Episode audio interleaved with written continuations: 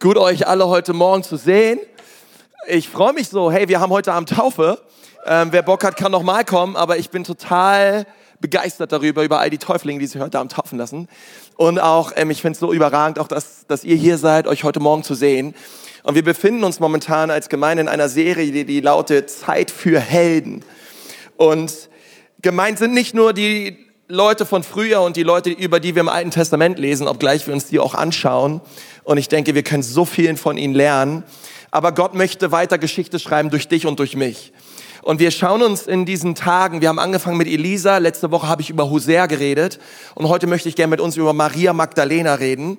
Und wir schauen uns verschiedene Charaktere an aus der Bibel und wir wollen gemeinsam herausfinden, hey, was haben diese Leute uns heute noch zu sagen? Und was können wir tun, um von ihnen zu lernen. Und, und wie gesagt, das, das Leben ist kein Sprint, es ist ein Marathon.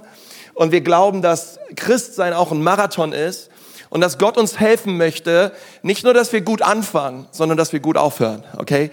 Ziel ist nicht, dass wir gut anfangen. Es gibt viele, die haben gut angefangen. Ähm, aber Gott möchte, dass wir gut abschließen, dass wir durchs Ziel rennen.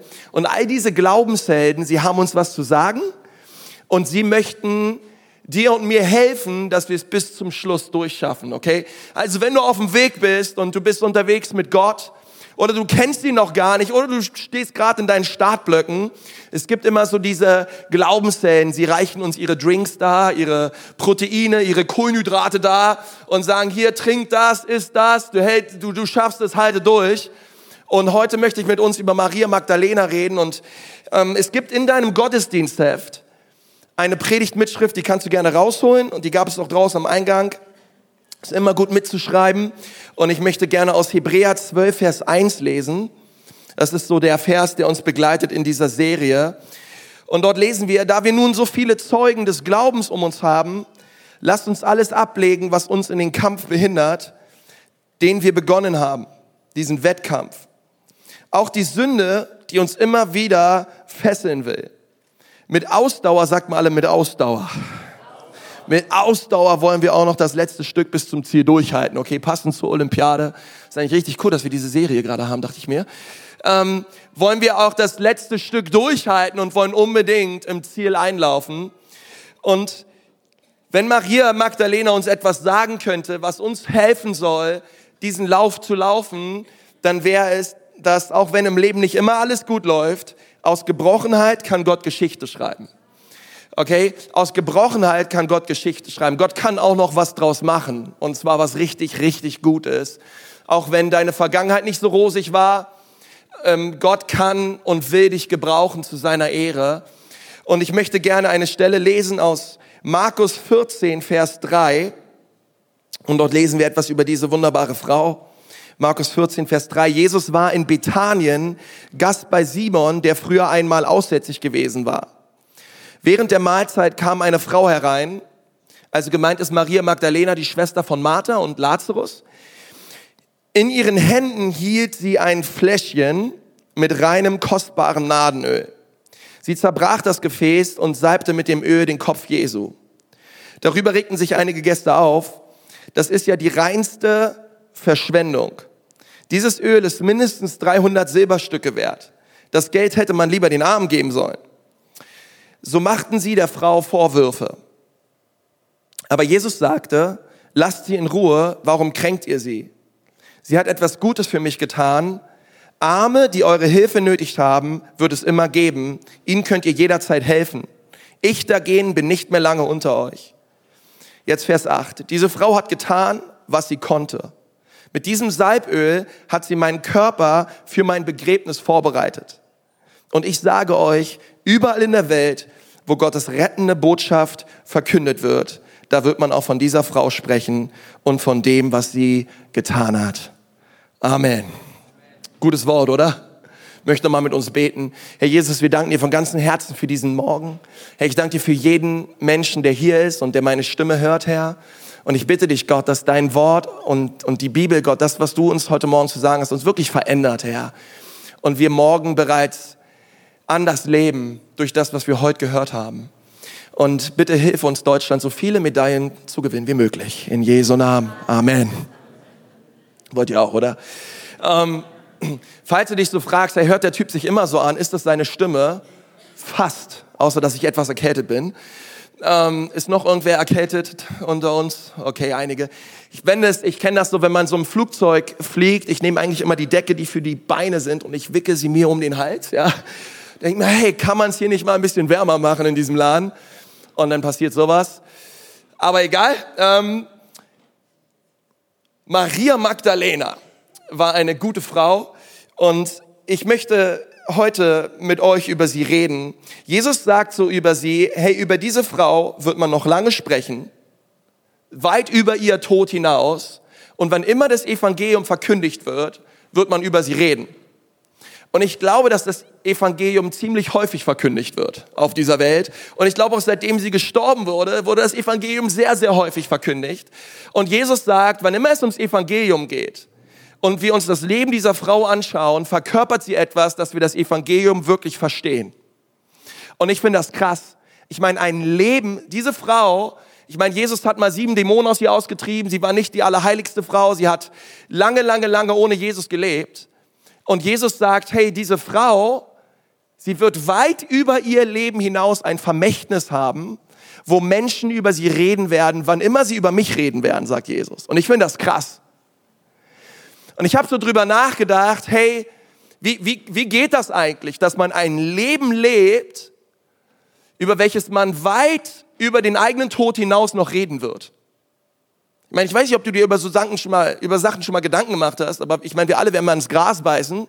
Und die Frage ist, hey, was werden sie über uns sagen? Nicht nur an unserer Beerdigung, sondern noch weit darüber hinaus. Kennt ihr so Leute, über die man noch weit über ihren Tod hinaus geredet hat? Und man, ähm, man Gutes über sie geredet hat, man darüber geredet hat, wie sie diese Welt für Jesus verändert haben und sie einen Unterschied gemacht haben auf dieser Welt. Nun, diese Frau Maria Magdalena war eine von ihnen. Und ich glaube, dass Jesus möchte, dass wir alle auf dieser Erde und darüber hinaus einen Unterschied machen.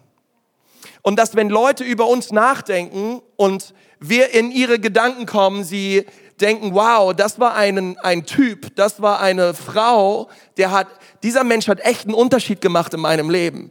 Ich, so wie ich bin, bin ich aufgrund, also im positiven, göttlichen Sinne, bin ich aufgrund von dieser Person. Und Jesus sagt, okay, Jesus, nicht irgendwie einen, eine Zeitschrift oder irgendein Fernsehsender. Jesus sagt, über diese Frau wird man noch weit über ihr Begräbnis hinaus reden. Aufgrund das, was sie hier mir gerade angetan hat. Und ich meine, Frauen damals, hey, die durften noch nicht mal an den Tisch kommen, sie durften noch nicht mal in den, einen, in den, in den gleichen Raum kommen wie diese Männer, die dort zu Tisch lagen und gegessen haben. Aber diese Frau ging einfach rein. Und Jesus sagt, hey, man wird noch lange, lange, lange, lange Zeit über sie reden. Und ich dachte so heute Morgen, ich habe vier Punkte und ich möchte gerne mit euch darüber reden, hey, wie kann es sein, wie, wie können wir so ein Leben leben, welches einen Unterschied macht? Wie kann ich auch einen Unterschied machen in meinem Leben? Denn diese Frau war eine gebrochene Frau, sie war eine zerbrochene Frau, aber sie hat so powervoll Geschichte geschrieben, dass ich glaube, dass wenn Gott mit dieser Frau Geschichte schreiben kann, dann kann das mit allen von uns. Auch du bist gemeint. Gott möchte uns gebrauchen. Und, und ich glaube, dass, dass Jesus das möchte. Nun, in Markus 14 aßen sie Abendbrot zusammen mit Jesus. Und ich dachte erstmal so, hey krass, mit Jesus Abendbrot essen würde ich auch gerne. Und sie saßen, Jesus saß mit seinen Jungs zusammen und mit anderen Leuten und, und vielleicht war Martha am Kochen und hat das Essen vorbereitet. Jesus setzte sich an den Tisch und andere Gäste waren auch da. Und dann kam diese Maria, diese Maria Magdalena, Magdalena, diese Sünderin, sie lag an den, an den Füßen Jesu und sie fing an, ähm, und sie fing an, zu Jesus zu kommen. Sie fing an, ihn, sich ihm zu nähern. Sie fing an, ihn anzubeten. Und die Bibel sagte, dass sie dieses, dass sie diese Ölflasche dabei hatte sie diese Ölflasche zerbrach und angefangen hat, mit, diesem, mit dieser Ölflasche Jesus zu salben. Und, und ich möchte, dass wir uns diese Geschichte heute Morgen mal anschauen und dass wir uns überlegen, hey, was hat diese Frau eigentlich genau getan, dass man noch lange, lange Zeit über sie reden wird? Was war, was war es an ihr? Was war es an ihrem Charakter, was uns heute Morgen so begeistern kann? Denn ich glaube, dass wenn wir das ernst nehmen, was diese Frau tat in Mark, im, im Markus-Evangelium, hey, das, das wird uns einen absoluten Boost geben in unserer Nachfolge. Es wird uns so helfen, Jesus, mit Jesus zusammen diese Runden zu rennen bis zum Ziel. Nun, was hat sie getan? Das allererste sagt uns die Bibel, sie hat getan, was sie tun konnte. Sag mal deinem Nachbarn, sie hat getan, was sie tun konnte. Das ist ganz wichtig.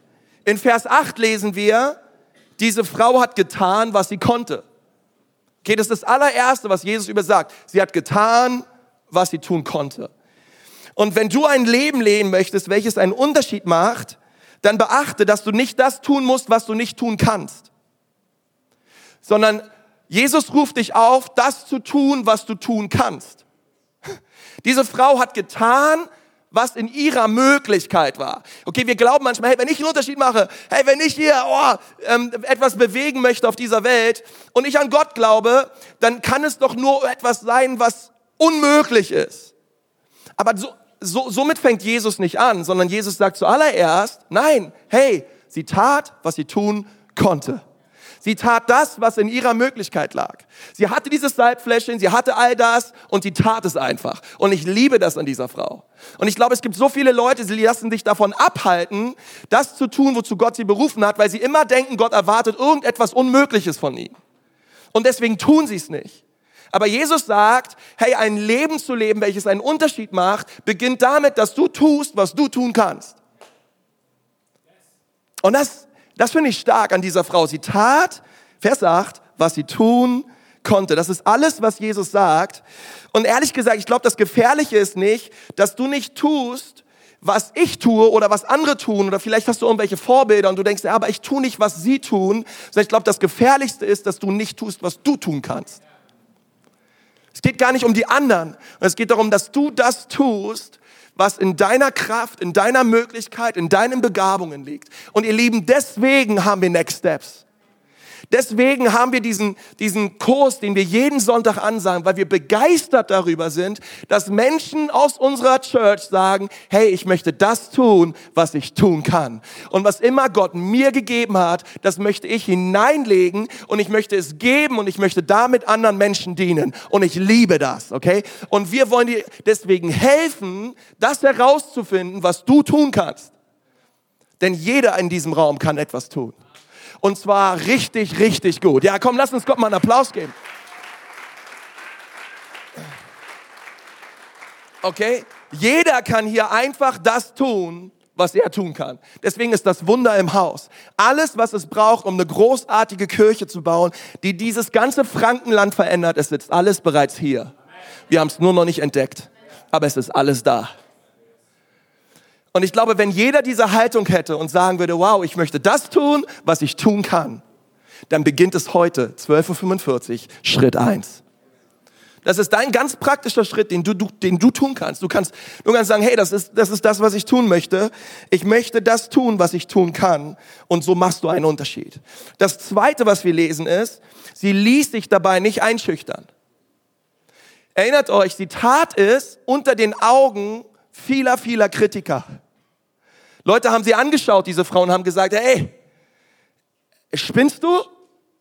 Hier dein Chanel Number 5 über Jesus auszugießen. Das Zeug ist richtig teuer. Das hätte man noch für, für 300 Silberstücke verkaufen können. Und sie hat gesagt, ach, ich liebe Jesus so sehr, ist mir doch völlig egal, was du denkst und was in deiner Birne abgeht und wie sehr du mich kritisierst, es ist mir egal. Ich liebe Jesus egal was es kostet, ich möchte alles für ihn geben. Und ich, ich liebe das, dass diese Frau vor den Augen ihrer Kritiker einen Unterschied gemacht hat. Und Leute haben auf sie geschaut und haben gesagt, hey, ich weiß nicht, ob das so eine gute Idee ist. Ich weiß nicht, ob du das tun solltest. Ja, wir haben heute Abend Taufe. Und ich kann mir vorstellen, der ein oder andere Täufling, die waren nicht so begeistert. Die, manche, manche Eltern, manche Freunde, ah, du lässt dich taufen? Da in diesem Hotel? Und, ähm, und du willst jetzt Jesus nachfolgen und, und die stehen hier vorne und werden heute Abend Zeugnis immer, ja, ich bin entschieden, Jesus nachzufolgen. Und, ähm, und ich weiß, da draußen gibt es Leute, die sind da nicht so begeistert von, aber ich weiß, dass Jesus darüber begeistert ist und dass er mich aufruft, ihm nachzufolgen. Und egal was es kostet, ich werde es tun. Ich habe die Tage eine unglaubliche Geschichte gelesen von einem Mann, der hieß Cliff Young und der lief einen Ultramarathon 1983 ähm, mit seinen Gummistiefeln. Dieser Mann war 61 Jahre alt und dieser Ultramarathon, der ging von Sydney nach Melbourne 587 Kilometer. Okay, 587 Kilometer laufen, okay. Mir reichen schon fünf. 587. Und die liefen, er war, er war Schafshirte und diese Läufer liefen jedes Jahr immer an seinem Grundstück vorbei. An seiner Weide vorbei, an seinem, an seinem Acker vorbei. Und er dachte sich, eines Tages laufe ich da mal mit. Und dann kam er an mit seinem, äh, mit seinem Landwirtschaftsanzug und seinen Gummistiefeln, hat sich eingetragen, hat es bezahlt und hat gesagt, heute laufe ich mit. Und die Leute haben sich lustig gemacht über ihn. Ähm, die haben gesagt, ey, du hast doch einen Vogel mit Gummistiefeln, willst du 587 Kilometer laufen? Und, äh, und ich, ihr müsst euch vorstellen, da tragen sich nur ultra krasse Hochleistungssportler ein. Zu diesem Lauf. Und er hat sich eingetragen und das Fernsehen war da und die Zeitschriften und alle haben sich über ihn lustig gemacht. Und dann ging's los. Und er, und er lief ganz langsam. Und bereits nach dem ersten Tag, also dieser, dieser, Lauf, dieser Lauf dauert ungefähr fünf Tage. Okay, bis zum Ziel. Fünf Tage. 587 Kilometer in fünf Tagen. Und er war schon nach dem ersten Tag viele, viele, viele, viele, viele, viele, viele, viele Kilometer hinter dem ersten. Aber die Sache war die bei ihm, nach, nach fünf Tagen ist Cliff Young mit 61 Jahren und Gummistiefeln als allererster durch die Ziellinie gekommen. Wisst ihr wie? ähm, all die Hochleistungssportler, sie haben sich immer hingelegt, fünf Stunden hingelegt, geschlafen und haben sich eine Stunde massieren lassen. Cliff Young schlief immer nur eine Stunde und ist sozusagen den anderen fünf Stunden, wo die ganzen anderen Hochleistungssportler fünf Tage lang sich hingelegt haben, also 25 Stunden, ist er einfach ganz locker weitergelaufen und schlief immer nur eine Stunde. Und er, und er kam als Sieger rein, neuneinhalb Stunden Vorsprung vor dem zweiten. Okay? Und Kameras, alles war da. Der Mann war über Nacht eine Legende. Er kam rein mit seinem Anzug mit, und Leute haben ihn interviewt und er hat gesagt, hey, wisst ihr was? Ich habe über 2000 Schafe, über 2000 Hektar Land und wann immer ich meine Schafe eintreiben muss, wenn irgendein Gewitter kommt oder irgendwas kommt, muss ich immer die von überall zusammensuchen und das hat manchmal Tage gedauert. Und er hat gesagt, er hatte tagelang nicht geschlafen, war ständig auf der Suche nach irgendwelchen Schafen und ähm, war über Jahrzehnte so trainiert, er brauchte gar keinen Schlaf. und er ist gelaufen und bis heute heißt dieser Ultramarathon Cliff Young Marathon, okay? Und ich möchte sagen, mit Gummistiefeln an, 61 Jahre, ihr könnt es bei Wikipedia nachlesen, dieser Mann ist eine Legende. Aber Leute haben sich so lustig gemacht über ihn die, das Fernsehen, alle haben sich haben gesagt, hey, was macht der hier überhaupt? Und, und alle haben ihn alleine gelassen, haben gesagt, es ist ein Spinner. Der Typ kam durch die Ziellinie, hat damals 10.000 Dollar gewonnen und hat gesagt, ich wusste gar nicht, dass es ein Preisgeld gibt und hat die, und hat die 10.000 Dollar unter die anderen Sportler aufgeteilt und hat gesagt, hey, ich bin hier nicht wegen Kohle mitgelaufen, ich wollte es einfach mal ausprobieren. Okay? Und ich dachte so, ey, krass. Wie oft lassen wir uns ich meine, wie oft lassen wir uns aufhalten, weil Leute uns anschauen und sagen, naja, ich weiß nicht so richtig, ob was aus dieser Person wird. Und wir, oder, oder wir selber oder andere, wir schauen auf unsere Talente, wir schauen auf die Art und Weise, wie wir angezogen sind. Wir denken immer, um einen Unterschied zu machen für Gott, braucht es irgendein Style, braucht es irgendeine gewisse Redensart, braucht es irgendeine Performance und Gott sagt, nein, nein, nein, lass all das mal weg, hey du bist gemeint. Einfach das, was du hast, setz es ein zu meiner Ehre, auch wenn Leute kritisch schauen. Und warte ab und sehe, wie du einen Unterschied machen wirst in dem Leben vieler Menschen, okay? Und deswegen möchte ich dir sagen, wenn du Gummistiefel anhast, hey, du bist gewollt, du bist geliebt und Jesus möchte dich gebrauchen. Kann irgendwer dazu Halleluja sagen?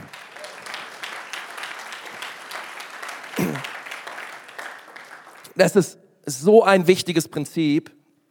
Und das dritte ist, sie, sie wählte den richtigen Zeitpunkt aus. Kann mir irgendwer kurz was zu trinken geben, bitte? Ähm, Markus 14, Vers 8. Dort steht, mit diesem Salböl hat sie meinen Körper für mein Begräbnis vorbereitet. Also sie tat nicht nur, was sie tun konnte. Danke, Esther.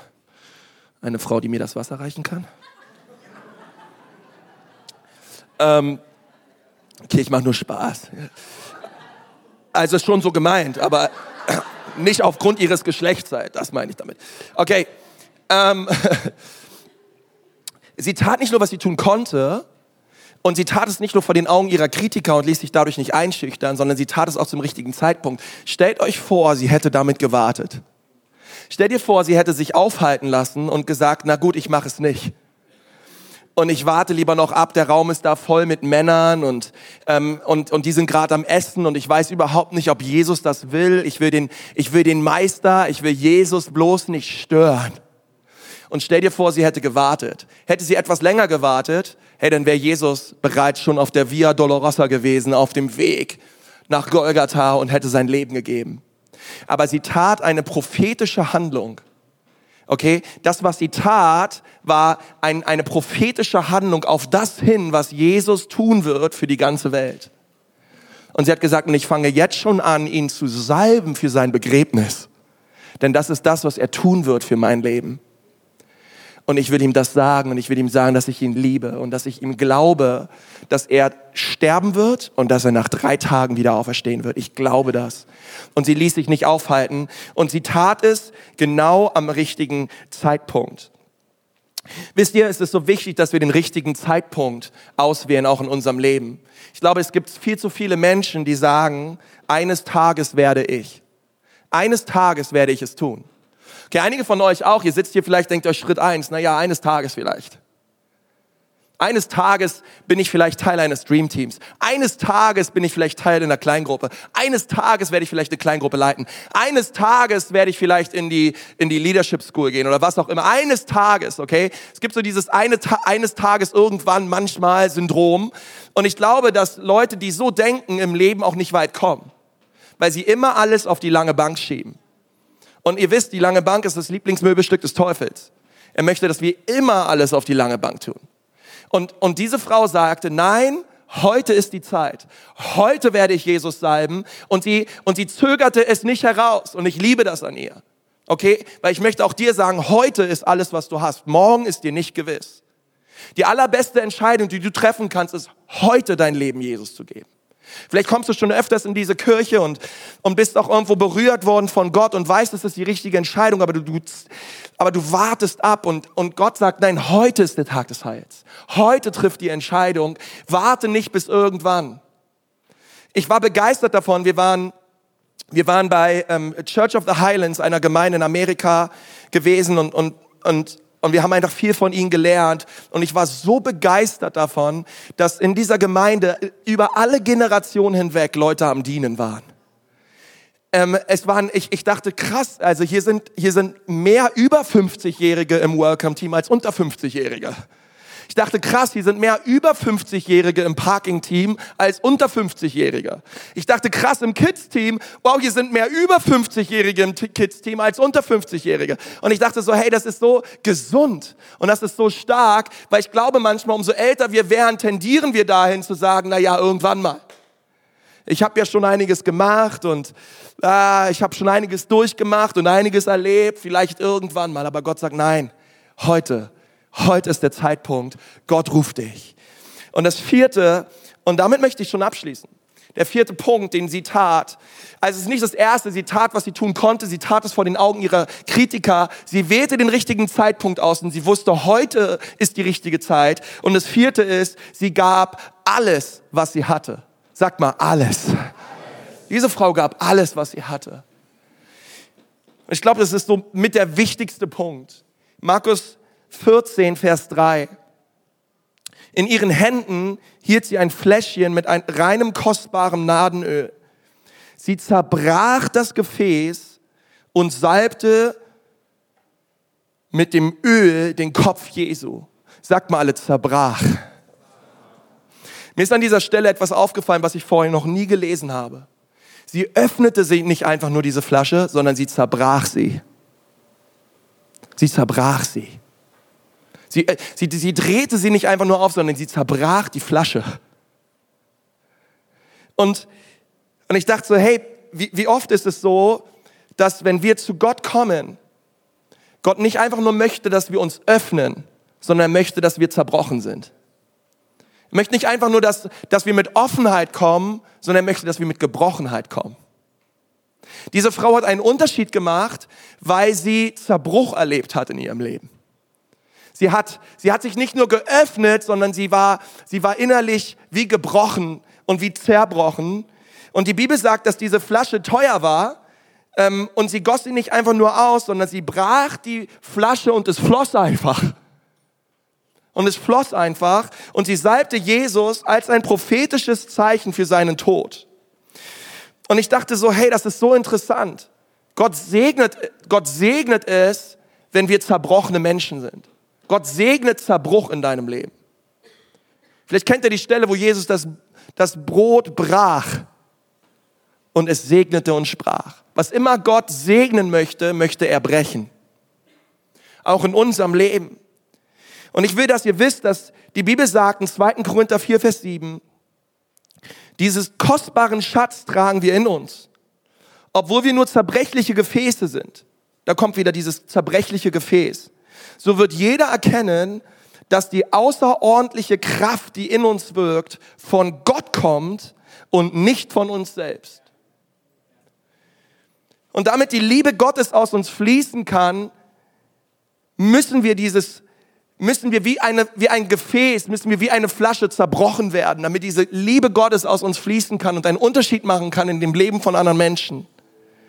Wir wollen oft groß sein und wir wollen oft, wir denken, wir denken, hey, einen Unterschied machen bedeutet Bühne, einen Unterschied machen bedeutet, ich bin irgendwo und wir, wir, wir, wir sehen uns schon im inneren Auge, wie wir irgendwo stehen vor massig Leuten und wir wollen oft groß sein. Aber Jesus sagt, hey, wenn du einen Unterschied machen möchtest, beginnt, beginnt es bei Zerbruch. beginnt es bei Zerbruch, denn wir leben in einem Reich der Gegensätze, falls es dir noch nicht aufgefallen ist. Wir leben in einem Reich der Gegensätze. Wenn du empfangen möchtest, dann gib. Wenn du leben möchtest, dann stirb. Wenn du groß sein möchtest, dann werde der Kleinste. Wir leben in einem Reich der Gegensätze. Und wenn wir einen Unterschied machen wollen, dann müssen wir es verstehen, dass unser Gott anders tickt als diese Gesellschaft. Dass unser Gott anders denkt als diese Welt. Wenn du hoch hinaus möchtest, dann beginnt es mit deinen Knien auf dem Boden.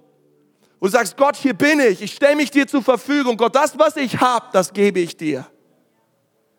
Und diese Frau hat Zerbruch erlebt in ihrem Leben. Und sie brach diese Flasche. Und ich glaube, das ist so ein wichtiger Punkt, wenn, wenn wir Zerbruch erleben, wenn, wenn wir merken, wow, in meinem Leben, ich, ich habe Schmerz durchgemacht. Mann, Pastor, ich habe Leid durchgemacht. Ich habe Dinge erlebt, die waren schrecklich. Und ich weiß, dass viele von uns, ich auch schon, aber viele von uns, wir haben, wir haben Leid erlebt. Wir haben Schmerz erlebt. Und wir denken oft in dieser Zeit, dass, ah, diese Zeit, das war halt irgendwie, mega herausfordernd und irgendwie, ich weiß nicht so richtig, ob Gott mit dieser Zeit noch im Heute was anfangen kann und, und, wir, und wir laufen mit diesen Narben und mit diesen Wunden herum. Und ich möchte dir sagen, dass Gott genau diese Zeit nutzen möchte, auch in deinem Heute, diesen Zerbruch nutzen möchte, damit besonders die Liebe und die Güte Gottes in deinem Leben sichtbar wird für andere Menschen, die dasselbe durchmachen. Genau dasselbe durchmachen. Und du bist ein Segen für diese Menschen. Denn, denn diese Leute können, die, die wissen überhaupt nicht, was es bedeutet, das zu erleben. Aber du hast es erlebt und du kannst ein Segen sein. Vielleicht sitzt du und denkst dir, Herr Konsti, meine Eltern, weißt du, wie die drauf sind? Die haben sich schon früh scheiden lassen. Und mein Vater hat mir gesagt, aus mir wird nie was und er will mich nie mehr sehen.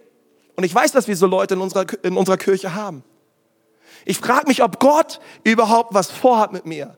Weil hätte er was vor mit mir, hätte er mich in eine andere Familie gesteckt. Und ich möchte sagen, Gott hat was sehr Großes vor mit dir.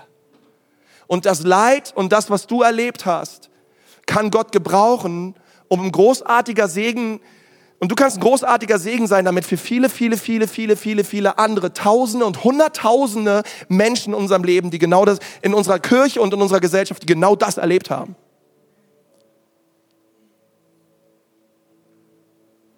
So viele in, in, in Klassen, hey, teilweise 70 Prozent alleinerziehend.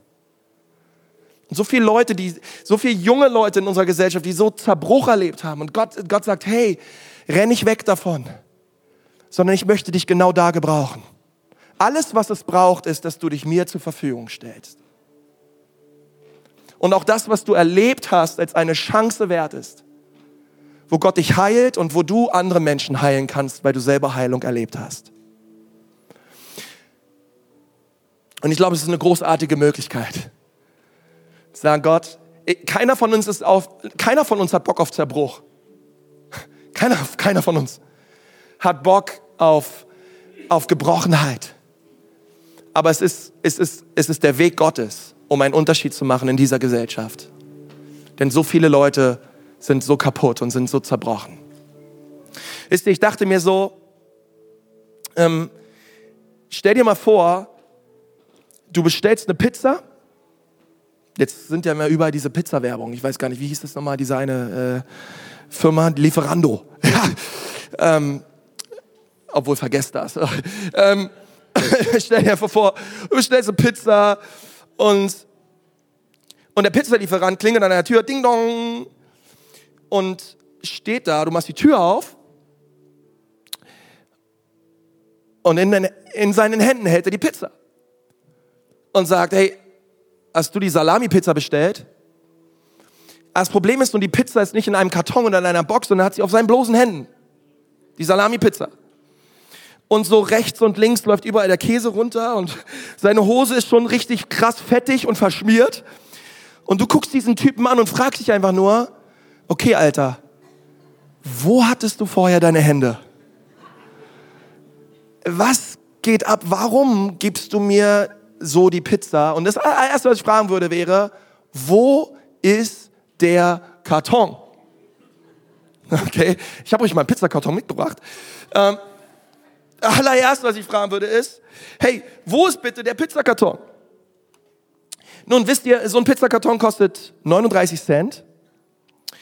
Und dieser Pizzakarton ist dahingehend wichtig, obwohl er nicht sehr wertvoll ist, sondern nur 39 Cent kostet, und das ist gar nichts fast, ähm, gibt er doch dem Produkt, welches da drin liegt, einen unglaublich krassen Wert, oder? Weil ich glaube, keiner von uns würde die Pizza essen von dem Pizzalieferanten, der sie dir einfach in, unseren Händen, in seinen Händen überreicht, okay, nachdem er von seinem verschmierten Moped äh, aufgestanden ist und an deiner Tür klingelt, die auch noch verrotzt ist, ja. Und das ist ein ganz anderes Thema. Ähm, ähm, und, und das meine ich, ey, die Verpackung ist nicht wertvoll. Das Produkt ist wertvoll. Die Verpackung ist nicht wertvoll, aber das Produkt ist wertvoll. Aber die Verpackung gibt dem Produkt einen sehr großen Wert. Und ich möchte dir sagen, um einen Unterschied zu machen in dieser Welt, okay, brauchst du nicht toll aussehen, du brauchst nicht reich sein, du brauchst nicht irgendwo, wo du denkst, hey, ich muss irgendwie groß was, was drauf haben oder was können. Alles, was du sein musst, ist, sei die Verpackung. Der, der in dir lebt, ist Jesus. Er ist der König der Könige und er ist der Herr der Herren. Alles, was du sein musst in dieser Welt, um ein Unterschied zu sein, ist, du musst offen sein und du musst sauber sein. Das ist alles, was du brauchst. Wenn du, wenn du, hey, wenn du einen Unterschied willst, sei offen und sei rein. Und siehe, wie Gott dich gebrauchen wird. Sei offen dafür, gib das rein, was du hast. Egal was Kritiker sagen, tu es trotzdem, okay? Gib dich rein und mach einen Unterschied. Und wähle den richtigen Zeitpunkt aus. Und ich glaube, für die allermeisten ist der richtige Zeitpunkt heute.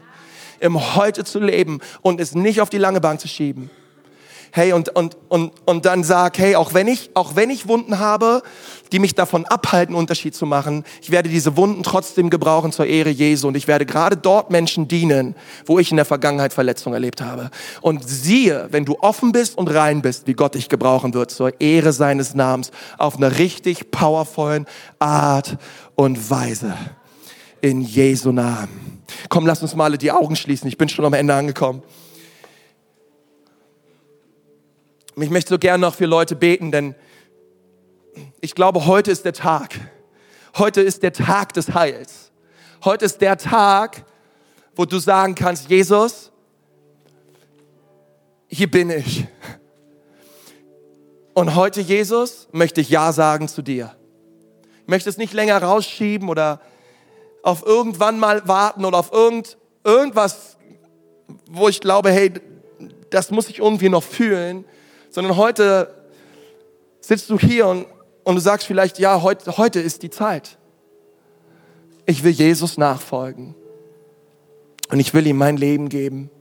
Und ich möchte ihn bitten, dass er mir meine Schuld und meine Sünden vergibt. Denn ehrlich gesagt,